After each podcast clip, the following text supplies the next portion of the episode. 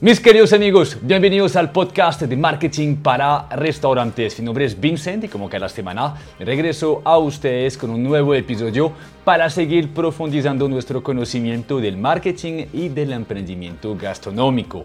Chicos, un gran y feliz año para cada uno de ustedes. Qué bueno que podamos seguir construyendo juntos ese futuro y que ya tengamos que otra vez acoger 12 nuevos meses llenos de oportunidades y algunos pequeños retos.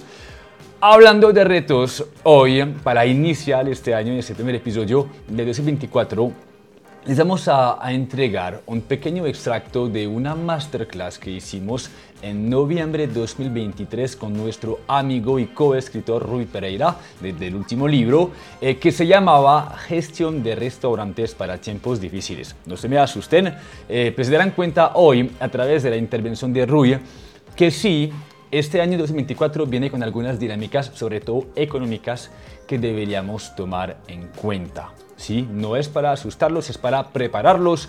Y si bien este, eh, esta masterclass tendremos disponible para la venta al final de este mes, quisimos de igual manera aprovechar de su intervención porque Rui, al investigar todo eso, dio un panorama bastante completo de lo que puede llegar en el 2024.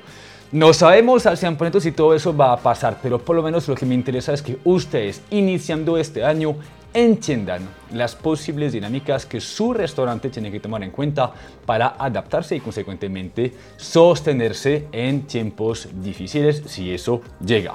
Entonces, como siempre, la invitación es que presten muchísima atención a lo que nos va a compartir nuestro invitado.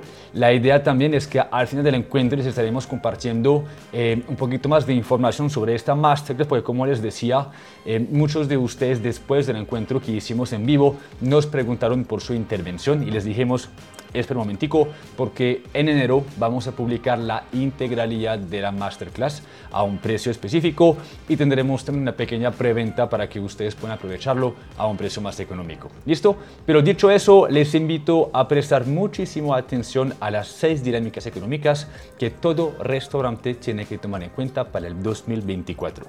Recuerda suscribirse al canal de YouTube, a calificarnos en Apple Podcasts, en Spotify y como siempre nos vemos la próxima semana para un nuevo episodio número 2 del podcast de marketing para restaurantes para este 2024. Entonces vayamos a comenzar a, hablar de las condiciones económicas eh, que existen en este momento que pueden afectar nuestro negocio gastronómico. Partamos de que venimos de una época de pandemia donde los consumos o el consumo estaba desmedido post 2020 tuvimos unos años, digamos que muy atractivos, 2021 y 2022. ¿Por qué? Porque la gente estaba volviendo a la calle. La gente quería vivir la vida. La gente decía, venga, yo no sé si me voy a morir mañana, por lo tanto, yo voy a disfrutar el hoy, el ahora. Y tuvimos unos números que luego los vamos a identificar desde la inflación, porque había una demanda acelerada, había una demanda desmedida y desproporcional a la norma. Si nos vemos, por ejemplo, el caso de Colombia, el año pasado crecimos al 7.7%, que es un número muy importante en el consumo. Este año la proyección era el 1,1, pero creo que cuando miremos los números vamos a terminar más bien al 1%. Eh, México le pasa algo muy similar, había crecido más, este año está un poco estancado. Pero no solo México, sino que todas las economías latinoamericanas, cuando vemos Latinoamérica, en general, aquí podemos ver que venía Latinoamérica al 3.4 el año pasado y la proyección del 23 era menos del 1%. Y alguien diría de pronto, bueno, pero ¿por qué para mí es relevante si yo tengo un establecimiento de comercio en una ciudad intermedia de un país como Colombia, de un Honduras, eh, de un Ecuador? Bueno, resulta ser que al final todos somos dependientes del consumo. Eso es lo que se terminaría llamando el dinero flotante, es decir, qué es lo que está en la calle de cara al consumo, de cara a las oportunidades y cómo todos nos podemos ver afectados o beneficiados. De ahí brincamos a, la inflación en Colombia, donde en Colombia eh, se nos disparó la inflación y este año uno diría y algo que de pronto ya lo vamos a ver en la siguiente gráfica, México y Estados Unidos ha hecho mucho mejor. Eh, en Colombia tenemos una dificultad importante y es que la inflación llegó a su tope y ha venido cayendo, pero no a la velocidad que debería. El motivo por el cual es muy sencillo. El gobierno actual ha decidido ir subiendo los precios de la gasolina, en este momento prácticamente al doble, y volvemos a lo mismo. Alguien pudiese decir, venga, pero si yo voy a mi trabajo caminando, o yo tomo un transporte público, sí, pero los ingredientes en estos países muchas veces son movidos en pequeños camiones, por pequeños proveedores, por pequeños productores. Y ese consumo energético adicional hace que los precios de los alimentos sean los siguientes afectados. Entonces, si yo entro en un proceso que los... Eh, economistas van a llamar una estanflación, es decir, estamos con altos niveles de inflación en Colombia, pero estamos al mismo tiempo eh, con un crecimiento bajo. De hecho, el último trimestre y por eso vamos a ver de pronto un final del año no habitual a lo que veníamos acostumbrados. Por eso puede haber personas donde en marzo facturaron mejor de lo que van a haber facturado en noviembre. Eso lo podemos estar viviendo en el día de hoy.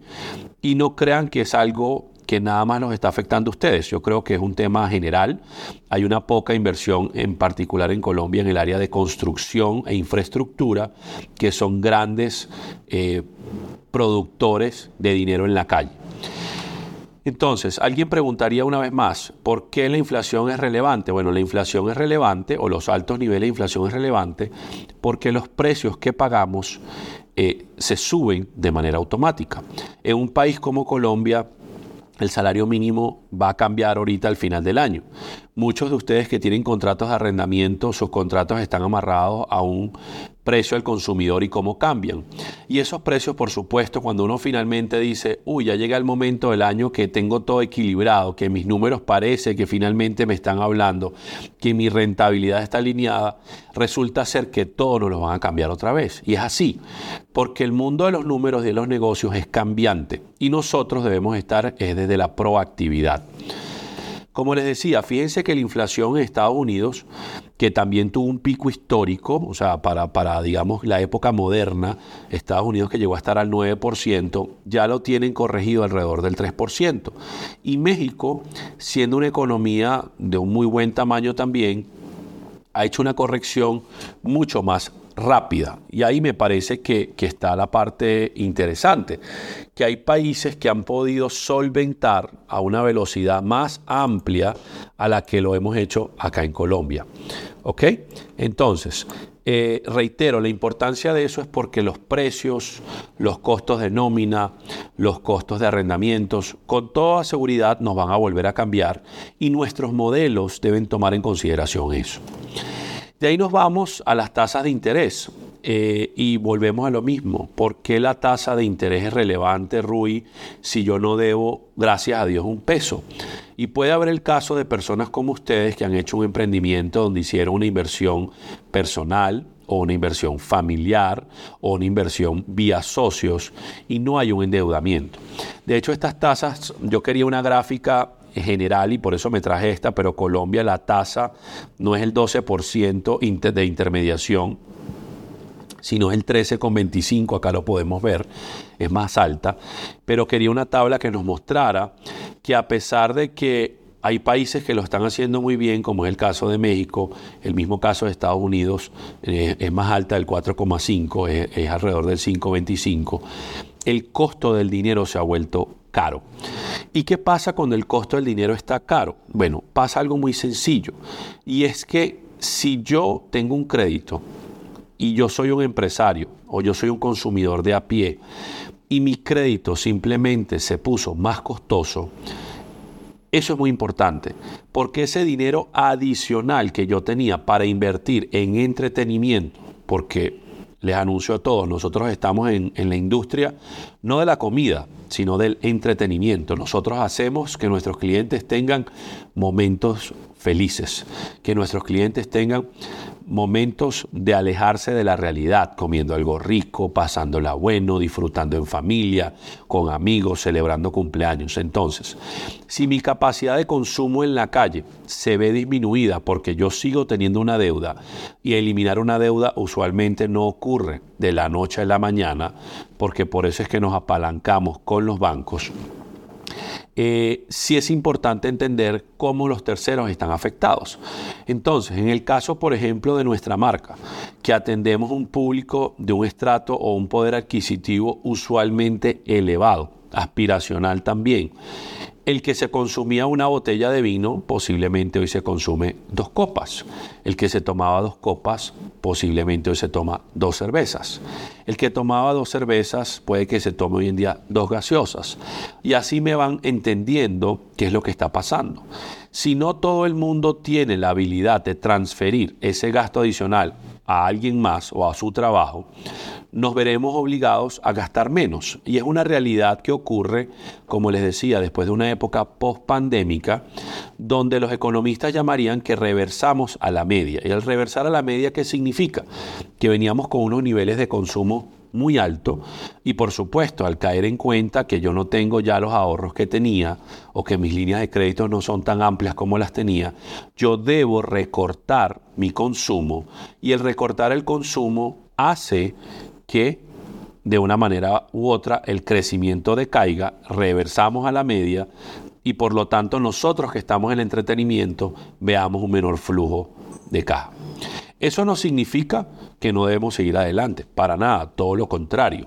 Lo que significa es que debemos ser más estrategias, más estratégicos, entendiendo que el consumidor no tiene la misma confianza que tenía antes. Y la confianza no es con nosotros, la confianza es con la vida, la confianza es con la capacidad de producir más. Y no solo pasa en Colombia o en México o en Chile o en Argentina, pasa en el mundo. El mundo en este momento está pasando por una etapa y, al final alguien dice, pero qué tan raro que todos los ciclos se alinearon. Claro, se tienen que alinear porque de una manera u otra la pandemia nos unificó económicamente por un periodo de tiempo. Puede que los chinos, donde empezó la pandemia, estén cuatro a seis meses adelante de nosotros, que también han tenido una parálisis económica y un consumo no tan alto como lo tenían. Eh, pero hoy en día, y a diferencia de muchos años que los mercados económicos estaban distanciados y en ciclos diferentes, estamos en un ciclo similar en términos generales. Entonces hay que pensar que así venga un turista extranjero, puede que ese turista extranjero en nuestros países de origen, el dinero les va a rendir más, pero no necesariamente viene con la misma capacidad de consumo que venía hace un año. Eso es importante tomarlo en cuenta porque eso nos permite plantear una estrategia que nos haga o que nos ponga listos para afrontar estos retos. Muy bien chicos, antes de volver a la ruya, yo quiero intervenir rapidito en una pequeña pausa y recordarles que todas esas cifras que Rui acaba de comentar provienen de fuentes seguras. Como les decía al principio del, del, encuentro, no sabemos al 100% qué va a pasar en el 2024, pero hay dinámicas que pueden afectar a algunos asuntos en las empresas, es decir, el costo de materia prima, eh, nuestro equipo de trabajo, eh, cómo es que vamos a hacer para que los clientes quieran ir a nuestro establecimiento. Y eso es lo que Rui en un segundo tiempo les va a explicar, porque después de todo ese contexto económico, eh, tenemos obviamente que desarrollar soluciones.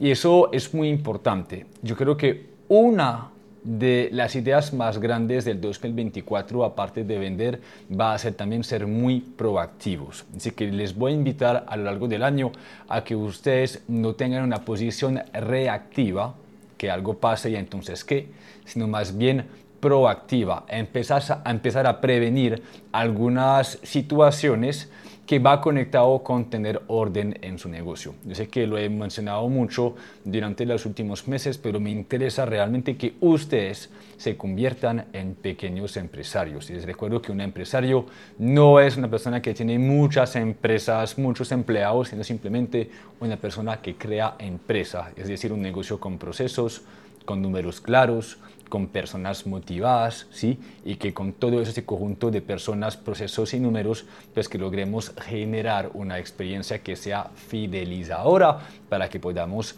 eh, vender y aumentar la recompra también, ¿ok? Eso es algo muy importante. Hay una pequeña intervención para recordarles esa transformación de emprendedor a empresarios gastronómicos. Y ahora sí, pasamos de nuevo a Rui, que les va a explicar cuáles son los seis retos que nacen de todo ese contexto económico. Entonces miremos el resumen de algunos de los retos que tenemos para el 2024 y cómo los debemos afrontar y también iremos en detalle en alguno de ellos, desde los manuales, desde los números, para poder captar ese paso a paso. Como les decía, la inflación nos afecta a todos, eh, nos afecta sobre todo en el tema de más costos, lo que nos va a obligar a que el 2024 sea un año de una creación de valor mayor aún, es decir, una propuesta optimizada. El optimizar una carta lo veremos en el módulo 3 muy detalladamente, en su paso a paso con mucho control, donde entenderemos que a veces menos es más y que de una manera u otra debemos ser eh, comerciales. A veces queremos mantener una, una amplitud de carta gigante por a veces cumplir hasta con los mismos deseos de uno mismo, eh, con los sabores de uno mismo, pero hay que caer en cuenta que el público nos habla y que los paretos de consumo nos dicen cuáles son los ítems que tenemos que hacerle fuerza y cuáles de pronto debemos desistir.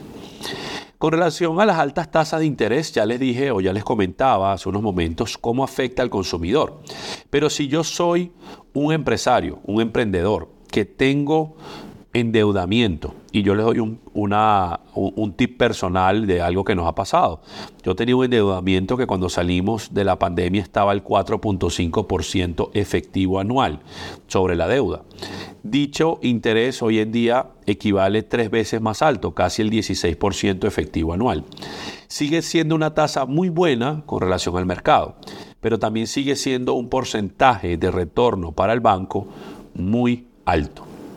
Por lo tanto, nosotros desde la sociedad hemos decidido atacar algunos de esos créditos a mayor tasa de interés para poder eliminarlos con mayor rapidez y eventualmente nosotros recibir ese porcentaje de retorno sobre ese dinero que tenemos en endeudamiento o apalancado con la banca. Los costos elevados en materias primas, realmente a menos que seamos muy, muy, muy grandes, siempre nos va a afectar. Dependemos de unos proveedores que son intermediarios, que lo que buscan es un porcentaje de retorno con relación a una intermediación.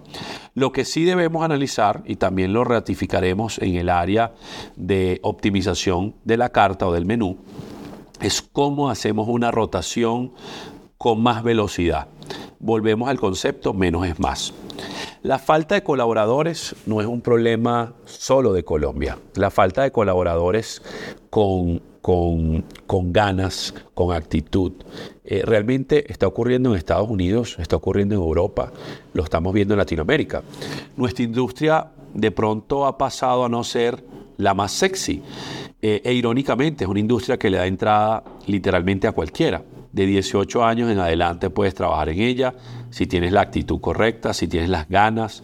Entonces nos toca capacitar, enamorar, automatizar, usar más tecnología y en algunos casos los invito hasta a pensar en maquilar, es decir, que no todo lo hagamos nosotros, seamos eficientes, quitémonos de pronto la carga a nuestros operarios en el día a día eh, de tanta cosa que se puede organizar con un tercero pero enfoquémoslo en la atención al cliente, en vender más, en ser más óptimos a la hora de atender ese cliente y el acuario de, clientes que tenemos. También lo estaremos hablando en unos momentos.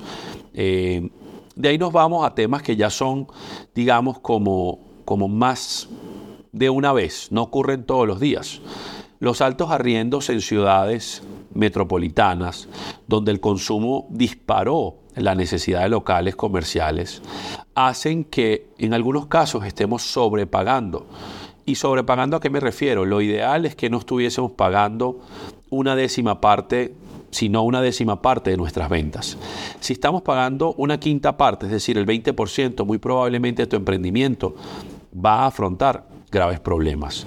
Entonces, sé cauteloso, estudia el mercado, define muy bien quién es el público objetivo antes de entrar. Ratifica que tu presupuesto de ventas, si aquí hay personas escuchándonos que no tienen sedes o aquellos que tienen una y van a abrir una segunda, ratifica desde los números que tu presupuesto es capaz a corto o mediano plazo de absorber ese alto arrendamiento. Por último, el bajo crecimiento económico no depende de nosotros. Nosotros como industria, por más que queramos, no vamos a cambiar ese indicador. Pero lo que sí podemos cambiar es el motivo por el cual nos visitan. Cómo creamos experiencias, cómo agregamos valor, cómo hacemos que esa persona que salía todas las semanas, que hoy en día sale cada 15 días, te escoja a ti, nos escoja a nosotros como emprendimiento. Eso solo se hará cuando esa persona recibe un valor percibido superior al de la cuenta. Por lo tanto, nos corresponde hacer un poco malabares, sin llamarlo un circo, pero sí ser muy creativos en el dar una experiencia de alto nivel así el precio no sea el más alto. Es decir, que el cliente con tantas opciones el día de hoy toca más que nunca enamorarlo a nuestra marca. Muy bien chicos, como se pueden dar cuenta, se vienen cositas para el 2024. Como les decía al inicio, no es para asustarlos, sino realmente con el fin de ayudarles a entender las dinámicas que ustedes deberían tomar en cuenta para organizar la casa. Es decir, que les recuerdo, en 2023 hicimos varias intervenciones, incluso podcast y artículos de blog, para ayudarles a ustedes a cuidar su rentabilidad, cuidar sus procesos, tener un equipo de trabajo eficiente y doliente y todo eso les va a permitir a ustedes ser flexibles durante el año. ¿sí? Y si bien en 2024 les vamos a enseñar a ustedes a generar ventas y consecuentemente utilizar esa caja, esa tesorería para tomar buenas decisiones, también es posible que algunos de ustedes sientan la necesidad de mirar hacia adentro, es decir, en su negocio y seguir con ese proceso de organizar la casa. Y es por esa razón que toda esa masterclass que hicimos el 29 de noviembre con Rui la vamos a publicar en algunas semanas a finales del mes de enero. Ustedes podrán acceder a ese contenido y a todas las herramientas que Rui desarrolló para la comunidad. Y vamos a iniciar con un tema de preventa. Es decir, que si alguno de ustedes les interesa, les voy a invitar a darle clic en el enlace que está debajo del video para que se puedan comunicar con nosotros diciéndonos, BIN, me interesa la masterclass y les vamos a dar un descuento de preventa del 15% hasta el 31 de enero. Chicos, una vez más, les deseo muchísimos éxitos, eh, fuerza, energía, ideas para el 2024 y nos vemos la próxima semana para un nuevo episodio del podcast de marketing para restaurantes. Un abrazo.